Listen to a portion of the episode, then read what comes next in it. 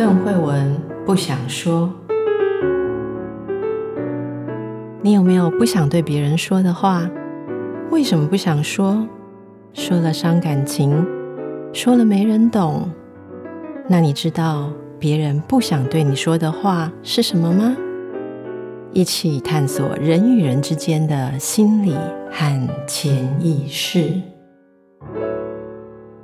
大家好，今天非常非常荣幸哦，可以介绍一出戏剧。那就是因为这里面有一位是我多年的好朋友，我不敢说我看着他成长啦，应该说我看着他 从单身，然后这个进入我们这个人间炼狱哈，叫做婚姻哈。可是呢，永远令我赞叹的是，在这样子的地方，它也能够开出花朵来哦。所以现在我们就是要介绍这位啊，我今天要介绍有两位，那这两位都是剧场的创作者，也是演出者。我先来介绍，呃，朱琪，朱琪你好，Hello，我是朱琪，朱琪你好。来，另外一位是嘉业，嘉业你好，嗨，我是嘉业，我跟徐朱綺两个人都是北大的毕业生。然后他的主修是剧本创作，那我主修是表演。请问主修剧本创作跟主修表演啊、哦，在你们学习的那个道路上有什么明显的不同吗？主修课不一样，他们要念比较多书，要写比较多字。那、啊、你们都做些什么？呃、要写剧本，而且我毕业的时候必须有所谓的毕业剧本，嗯、要读剧，然后老师来嗯听我们读剧，然后问问题，那个叫什么？哦，要要先读剧的时候，老师会给你意见啊，嗯，然后可能要需要去修改他的剧本，嗯，然后最后再经过一场口考，嗯，这样子才可以毕业。所以那个剧本是舞台剧的剧本，还是电影的剧本，还是连续剧的剧本？是舞台剧的剧本，因为我们两个念的都是剧场艺术创作研究所，所以就是剧场。哦，嗯，好，那嘉叶，你学表演，现在在。这个表演的训练里面啊、哦，其实是你知道吗？年代的不同，据说这个学习剧场表演有一些基本功，可是还是有一些观念的改变嘛。哈、嗯，会。那你们平常都练些什么功？要怎样才能毕业？我们也是要做一个毕制才可以毕业啦。就是可能是校内校外不一定，就是老师觉得你的不能说戏份，应该说那个角色足够让你发展出你自己如何建立角色的方式。嗯。所以你们虽然是学表演，可是并不是完全依赖设计好的脚本来演出。你们自己会有自己呃把角色活化的理念。对，对，因为等于说一个剧本从以前到现在，不管是你说东方或西方剧本，从以前到现在，一定是依据年代的不同、创作者背景的不同，它都会有不同的诠释方向。那等于是说，在做一出戏给观众看，现代的观众看的时候，嗯、呃，等于是。呃，演员啊，跟设计，也许导演都需要去沟通彼此对于这个剧本的想法是什么。有些人可能会觉得一个剧本他讲的也许是想要讲的是自由，嗯，那有些人可能觉得他要讲的是抗争，那可能大家就要想办法去协调，说好，那我们现在这出戏在现在，我们到底想要说的是什么？我们到底想要表达的是什么？比较像是这样子的一个过程。Oh, okay. 太棒了。那我们今天要跟大家介绍的，你们八月要演出的这出戏，是两位首度合作吗？我们以前曾经一起演过戏，但是那时候我们都是演员。那么这一次是我们首度从创作者开始，就是这个戏完全是我们两个人生出来的，就是从发想、编剧、导演到表演。这主要还是朱琪啦，他先找我的。对，我有一个做戏的构想，然后我就说嘉业说：“哎，你有没有兴趣？我们。”很多年没有弄过易碎节了，要不要再来试试看？然后嘉燕立刻就答应我了，哦，非常阿莎里。你刚刚语言是说他立刻就答应，可是我看到的画面是他倒退，然后一直摇头。请问这是没有吗？明明就是当天晚上你就 OK 啦，那你为什么摇头？赶快说，你有什么心声来？嘉叶他邀请你，朱启邀请你的时候，你的感受是怎样？那个立刻可能对他来说那个。物理上的时间很短，但我心里面就已经跑过很多的事情。当然，例如说现在的时间够不够啊？这种这种很实际的，但是还包含了就是易碎节其实是一个很恐怖的经验，就是它给你的限定的时段一个时段是四小时，然后包含拆装台跟你的演出，所以时间非常非常的赶。然后那时候就在想说，哇塞，就是十年前、十几年前，我们那个二十几岁的时候可以做这件事。那我们现在三十几都要四十了，我们我我我们还可以做这件事吗？我们体力可以负荷吗？什么？你们很年轻呢！我现在我是希望我五十几岁以后可以开始做戏剧。我说真的，我那天有跟朱琪讲，真的欢迎的医师。那我们来介绍，我们来介绍这出戏好不好？来，谁先开始？那个朱启，竟然是你开始想要做的，来告诉大家这次要演出的是什么样的内容？呃，戏名叫做《人夫人妻失窃案》，看起来就是有什么东西不见了，遗失了，然后他们必须去寻找。这是戏名给我们很直观的想象。那我从形式和故事来讲一下这个戏，这个。戏的话，其实我们是用独白的形式，所以我跟嘉业创作剧本的时候呢，就是我写人妻部分的独白，他写人夫部分的独白，就是我们，嗯，对，我我负责人妻的剧本跟表演，然后他负责人夫的。那我们的独白呢，不是传统想象中一个人在台上说话的那种，的确，独白是由其中一个人讲，但是另外一个人通常也会在场上。传统的独白可以想象一个舞台，然后有一个 spotlight。全其他都是黑的，然后有个 spotlight 打下来，在一个演员身上，然后那个演员呢就会望向远方，然后就开始讲：曾经有一天，我看见你从我眼前走过，那一天讲一下我们的，是我一辈子最难忘的一天。通常独白会长成那个样子，那、嗯、我们独白没有长成那样啦，对，对，所以我们可能还会，我们我们的演员就是会每次在台上折来折去。就不会不，不会让你不能说没事，他有他有他有他自己的事情啦，但是他不会不会让让整个。台呈现就是黑压压一片，然后只有 spotlight 看起来很孤单，嗯、就不会这样。会经过一些设计，让另外一个演员也在台上发生事情，嗯、做一些表演。人夫人妻失窃案在探讨的是什么？因为失去的东西嘛。我觉得讲到婚姻哦，大家好像很直观的就会想到失去自由。那么我们的戏就不是要写自由，我们要探讨失去了其他的东西，这样才有惊喜啊！不然，对啦，看戏通通就知道啊，是自由，是自由。那就不好玩了。我只是一直在想说，婚姻里面除了自由，可以失去的东西可多了。那我蛮好奇的是，在你们这出剧里面，呃，你们两位会有感觉，会想要呈现的，会大概会是什么？这样，因为如果讲的很透彻，就破梗了。呃，我我是觉得刚刚那个不是只有一个人 spotlight，然后一个人在独白，其实是蛮有意思的。因为刚刚家业在讲的时候，我就想到说，其实婚姻当中是这样没有错啊。就有时候我们脑 中自己很多的 OS，自己很多的事情，然后也跟另外一个人没有办法对话。可是那实在也不是一个人的舞台，因为你的生活里面就是有另外那个人，他就是在那边用他自己的方式手来手去，也是好像有一种 共同存在，但是又没有对话。所以家业刚刚讲的那个画面是有打动我，我我。现在不是纯然只有困惑，我也有，我也有稍微进入情况这样。那呃，就应该这样说好了。所以听众朋友听到你们总要让大家可以感受一下，说，哎，他们可以期待些什么，对不对？嗯，其实如果就我来说的话，嗯，应该说每一出戏某个程度上就是在对观众做一个提问。就是我们今天做了一一出戏，叫做《人夫人妻失窃案》。可能在婚姻中，我们有我们觉得我们失去的东西。那也许观众们在看的时候会想到，不一定是婚姻啊，任何的关系里，他为了维持这段关系，他是不是有付出什么代价，或者用什么东西去做交换？可能希望可以达到这样子的效果吧。那当然，我们想要让观众有这样子的感受，我们还是必须要拿出一点。我们自己的诚意吧，对我来说，做一出戏，做一个作品的诚意，就是我想拿，我想要告诉观众关于我的什么想法，或是我的什么故事，这样。如果要讲的比较看起来比较困难一点的说法，是 我我觉得我我我某程度上对于父权之下所形塑的价值观和家庭现象很有感，所以我有用这个东西放到我的戏里面，但是我们是用很不会。不会在台上这样子论述说啊父权啊什么，不是这样子，我们把它弄得比较诙谐，甚至讽刺。整出戏还是轻快的啦，因为人夫人妻失窃案一开始他跟我讲说，他跟我说想要做一个那种悬疑剧的感觉，那种侦探悬疑感。然后我就觉得好好好好，我们来弄一个侦探悬疑的感觉。然后我就尽量把我的那个剧本就写的很悬疑。然后后来开头对，然后许淑琪给我看他的部分的时候，就有一种。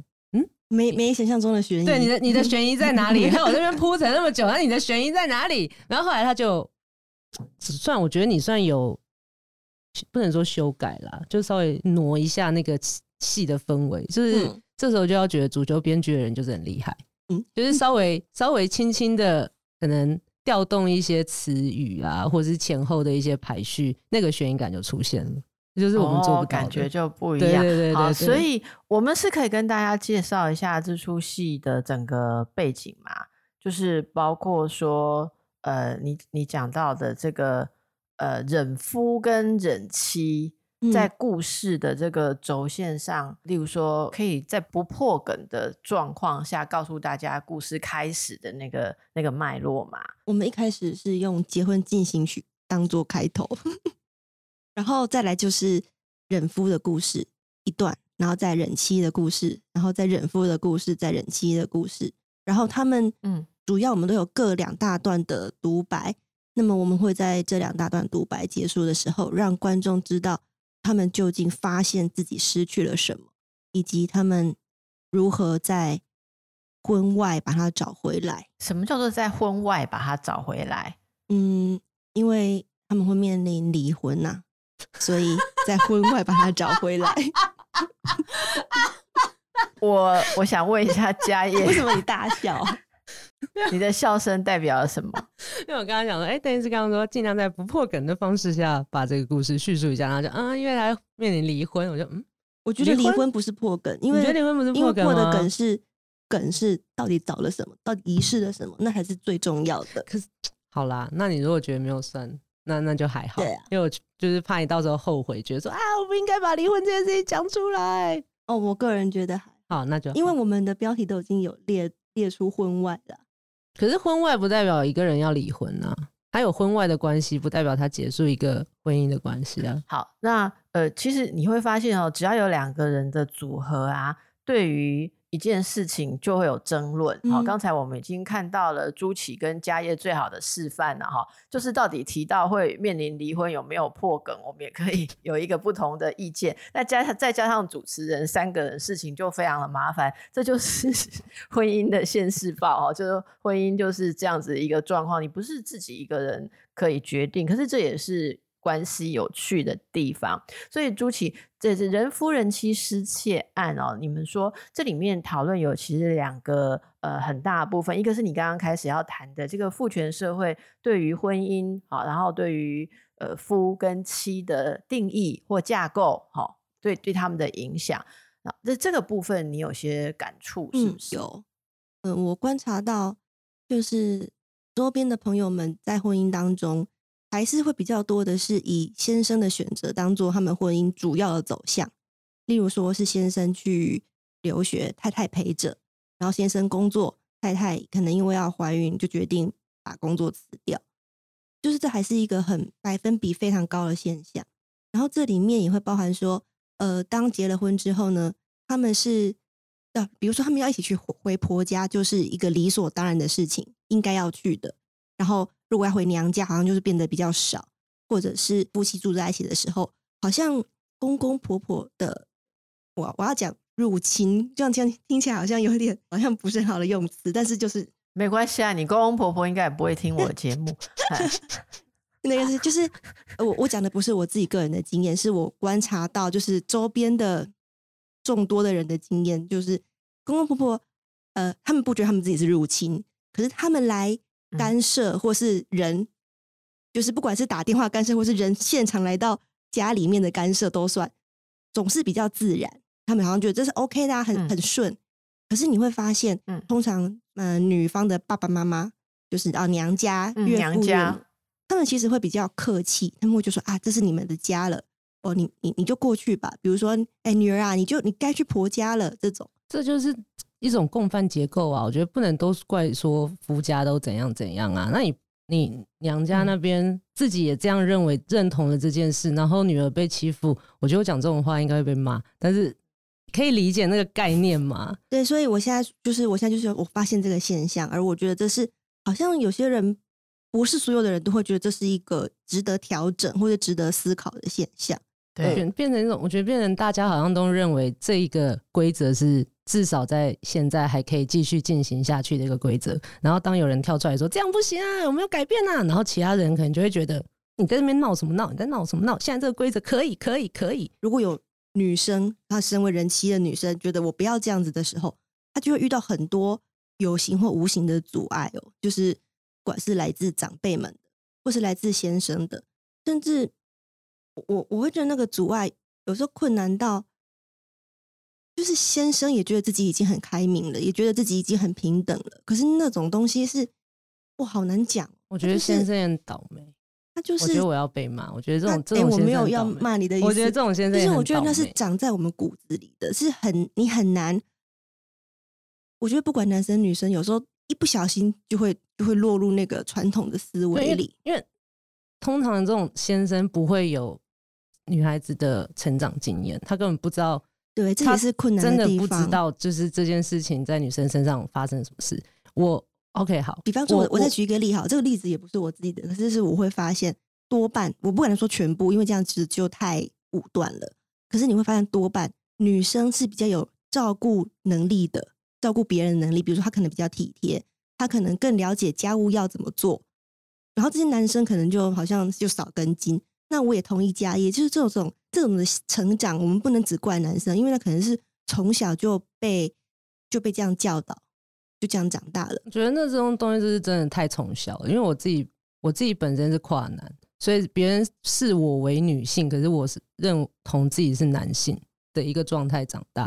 当然，我觉得我爸妈可能就把我当小孩，就是没有特别的性别的区分。但是有些时候还是会觉得，啊，就是女女生、男生这个东西偶尔会出现。但是因为我爸妈他们两个都是念理工的，所以可能相较于一般传统家庭。这个的分野也没有那么明确，哎、欸，我认为不是、因为我的爸妈也都念理工，但是在我们家这样的现象还是很明显。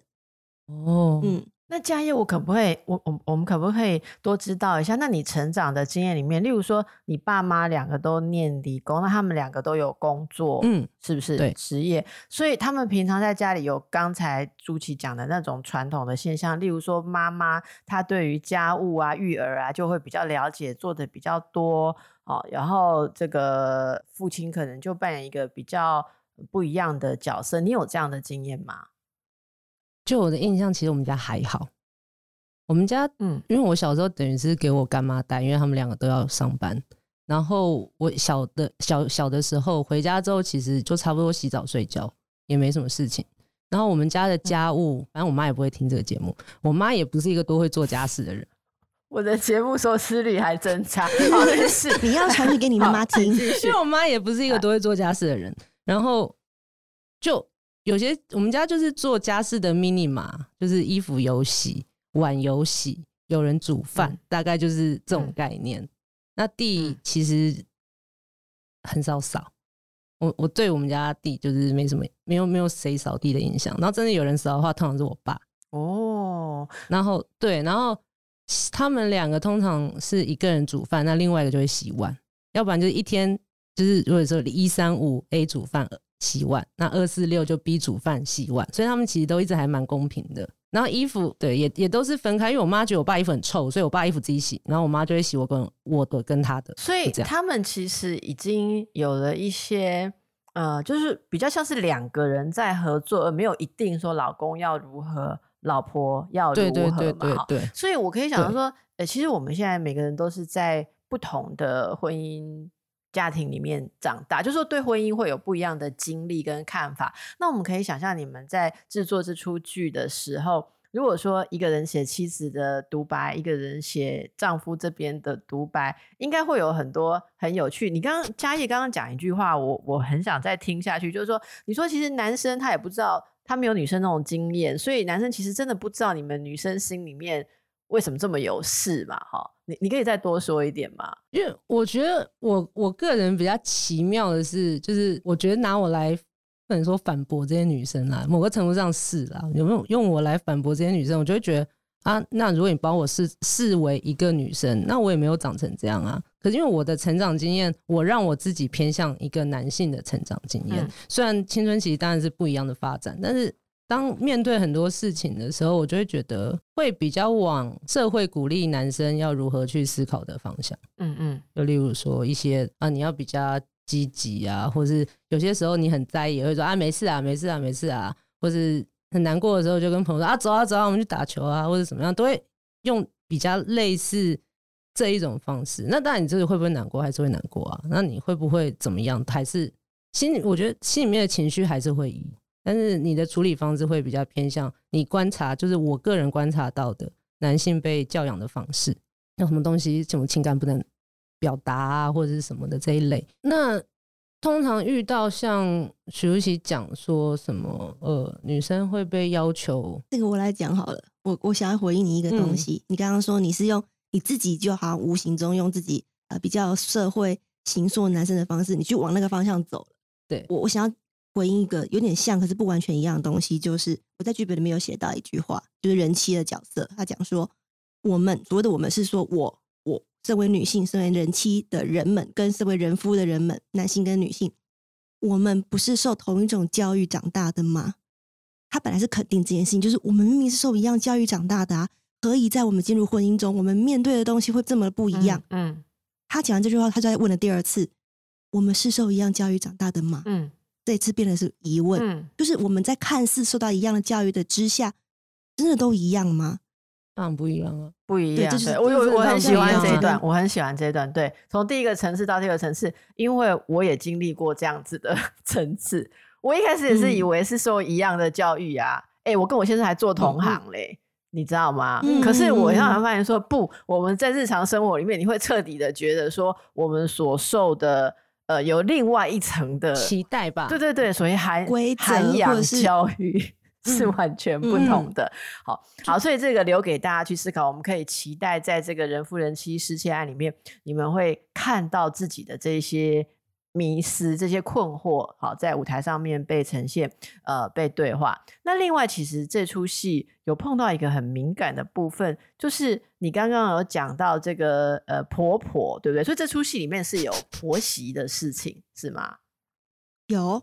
也有婆媳，很难没有吧？很难没有，嗯、所以现在的婚姻里面还是会有婆媳这个东西。媳妇这仍然是一个人类社会存在的角色，就是了。我觉得有朱启，你有在做人媳妇吗？你有做媳妇的 感觉吗？我个人，我个人 没有，个人没有。这点是我比较，嗯、这点是我我觉得我比较幸运跟自由的地方。可是这只是我个人，嗯、因为我我我写这出戏并不是写我个人的经验，当然我是。身边看到身边很多朋友进入婚姻之后的种种现象，让我很有感，所以我里面写我有写到婆媳，但是，哎、欸，对，那不是我。我觉得现在的婆婆，我我觉得已经不是像以前可能呃三十年前的婆婆那样子的，呃，那么那么可怕了。我觉得没有，但是有些东西真的没有没有太大的完全的改变，这样子哈。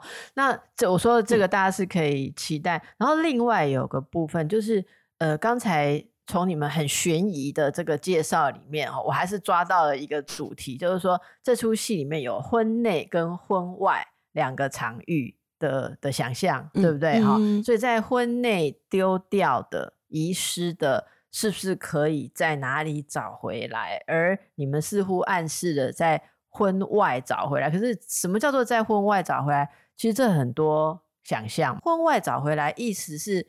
不只是婚外情或婚外恋爱，还有婚外一个更更哲学性的思考。你的意思是这样吗？是的，是的。那可能会大家可能会想象什么？我呃，例如说投注在外面的人际关系、职场的成就感，类似这样子吗？对啊，或者是你你自己原本热爱的事物啊、哦、这一类的。为什么自己原本热爱的事物会因为结婚而放弃呢？很有可能哎、欸，如果这个是这，如果这东西会，嗯、呃，你的另一半不这么乐意，或者是你为了要拨时间陪他，那可能就会势必牺牲其他的。时间真的很、嗯、很重要的一个因素。嗯、像像我一我前阵子都就是疫情没有那么严重的时候，都有去练拳击，嗯，拳击，然后就会发现，其实大家要来练拳击都要跟老婆敲时间哦。对，尤尤其是有小孩的，其实都要都是要去乔。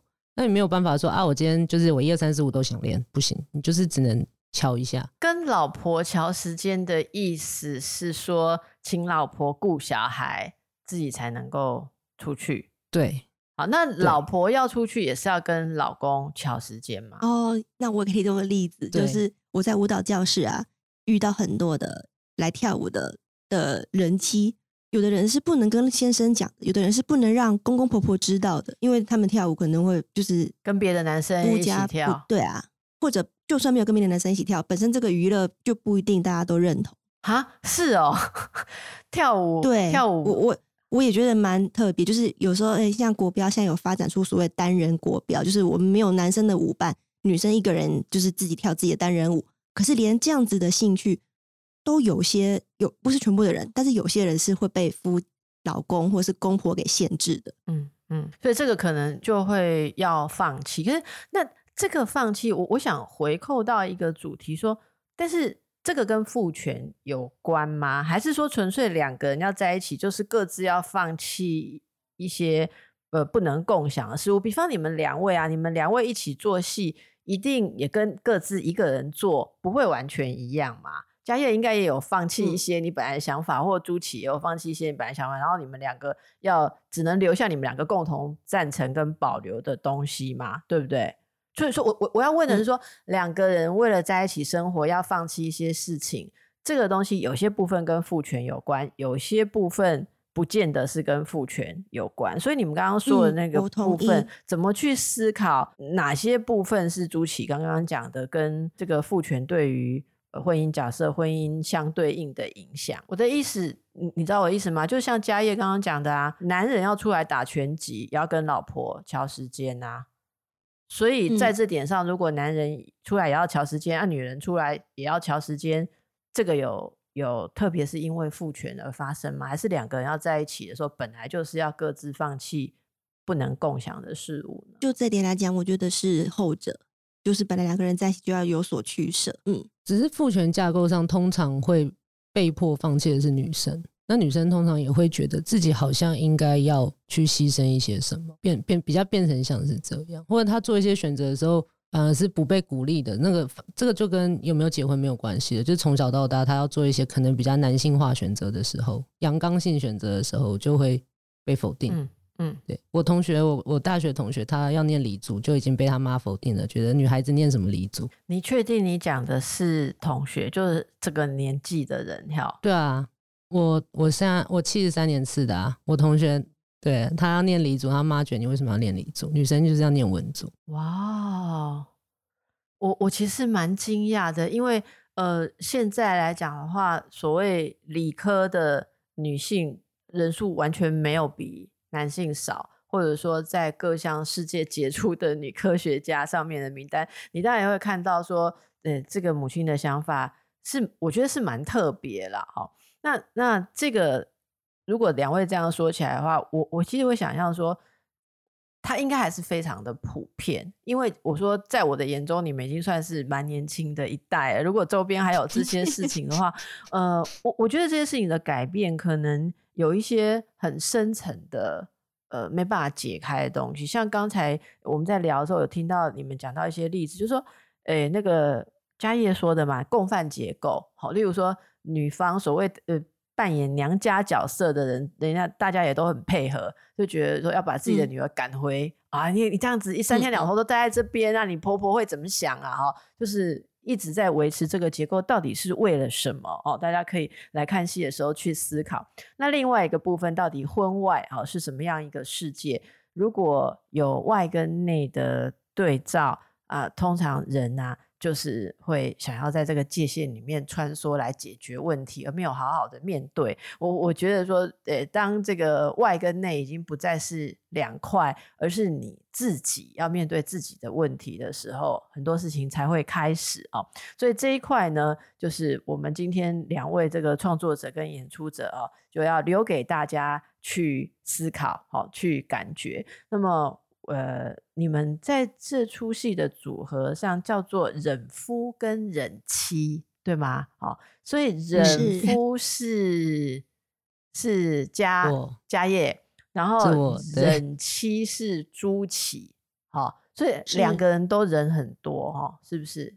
就是你们、嗯、你们这个出戏，我觉得是，我觉得在夫妻关系里面两个人。嗯，都忍耐蛮多的。两个人不是只有女人在忍耐，好难。对，我都我同意，不是只有女人忍受，嗯、男人也在忍受。可以给我们几个例子？男人通常在忍受什么？嗯，很明显的就是当两个人对于啊卫生或者是家庭打扫的观念不一样的时候，这个时候到底该听谁的？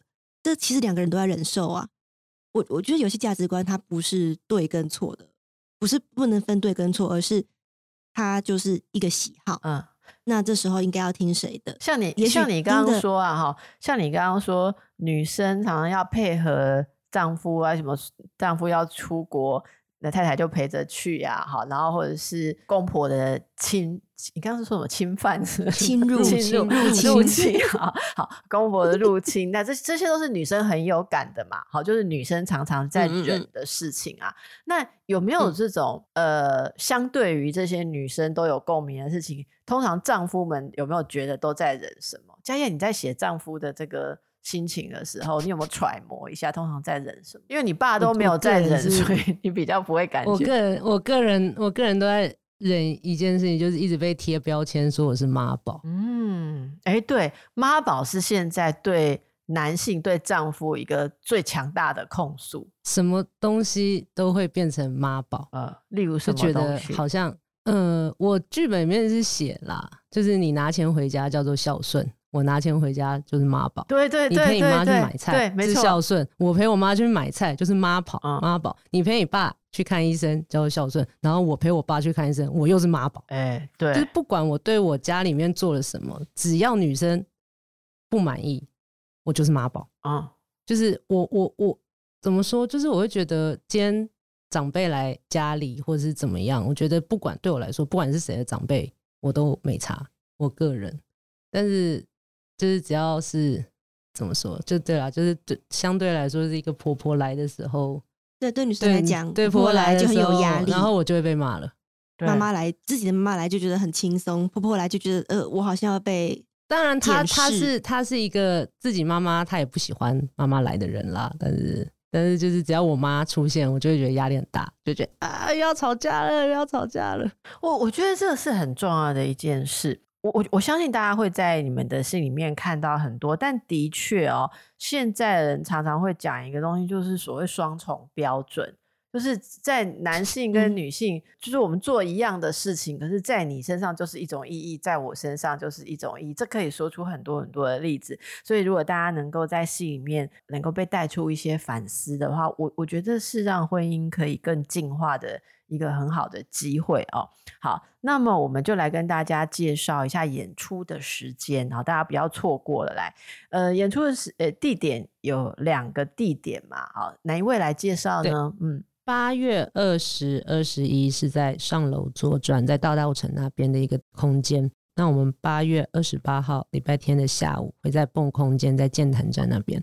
那特别讲一下，就是上楼左转那个空间需要爬楼梯，所以如果大家的脚不是很好的话，就可以选择八月二十八号下午在蹦空间的那个场次。那请问适合的对象有没有年龄限制啊？例如说阿公阿妈除了楼梯爬不上去之外，可以携手一起去看看现代人怎么讲婚姻吗？对对对，我们我们当然欢迎啊，因为我们其实有一个伴侣一起看，然后我们就会送小礼物的小活动这样。嗯嗯对，我们非常欢迎，就是伴侣一起来。好，对，秒票可以上两厅院，就是现在是 OpenTix 的购票系统。嗯、是，那呃，我们是写作建议十二岁以上的观众啦，但是如果其实十二岁没未满十二岁，爸妈觉得自己小朋友坐得住一个小时。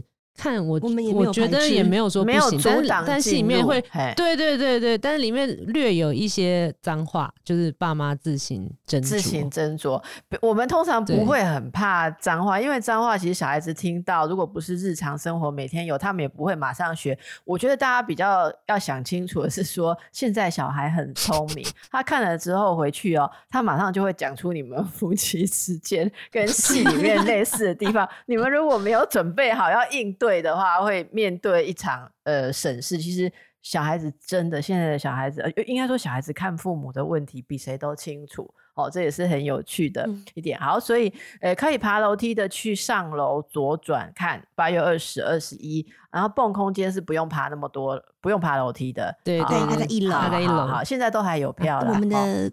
开卖是七月一号开卖，七月一号开卖，然后在七月三十一号之前买都有八折的早鸟票优惠。哦，好，太好了。好，那么这个今天呢，诶，我在这个不能讲出内容，其实我也不知道内容到底是什么了。我只知道有一个东西丢掉，然后啊，本人主持史上的一个相当呃特别的经验，是从头问到我还是不知道那个丢掉的东西是什么。所以我现在也觉得说，没有去看戏没有办法解决哈，一定就会好奇你在婚姻当中失去了什么。那这个失去的东西是失窃吗？好，这出戏叫做《人夫人妻失窃案》。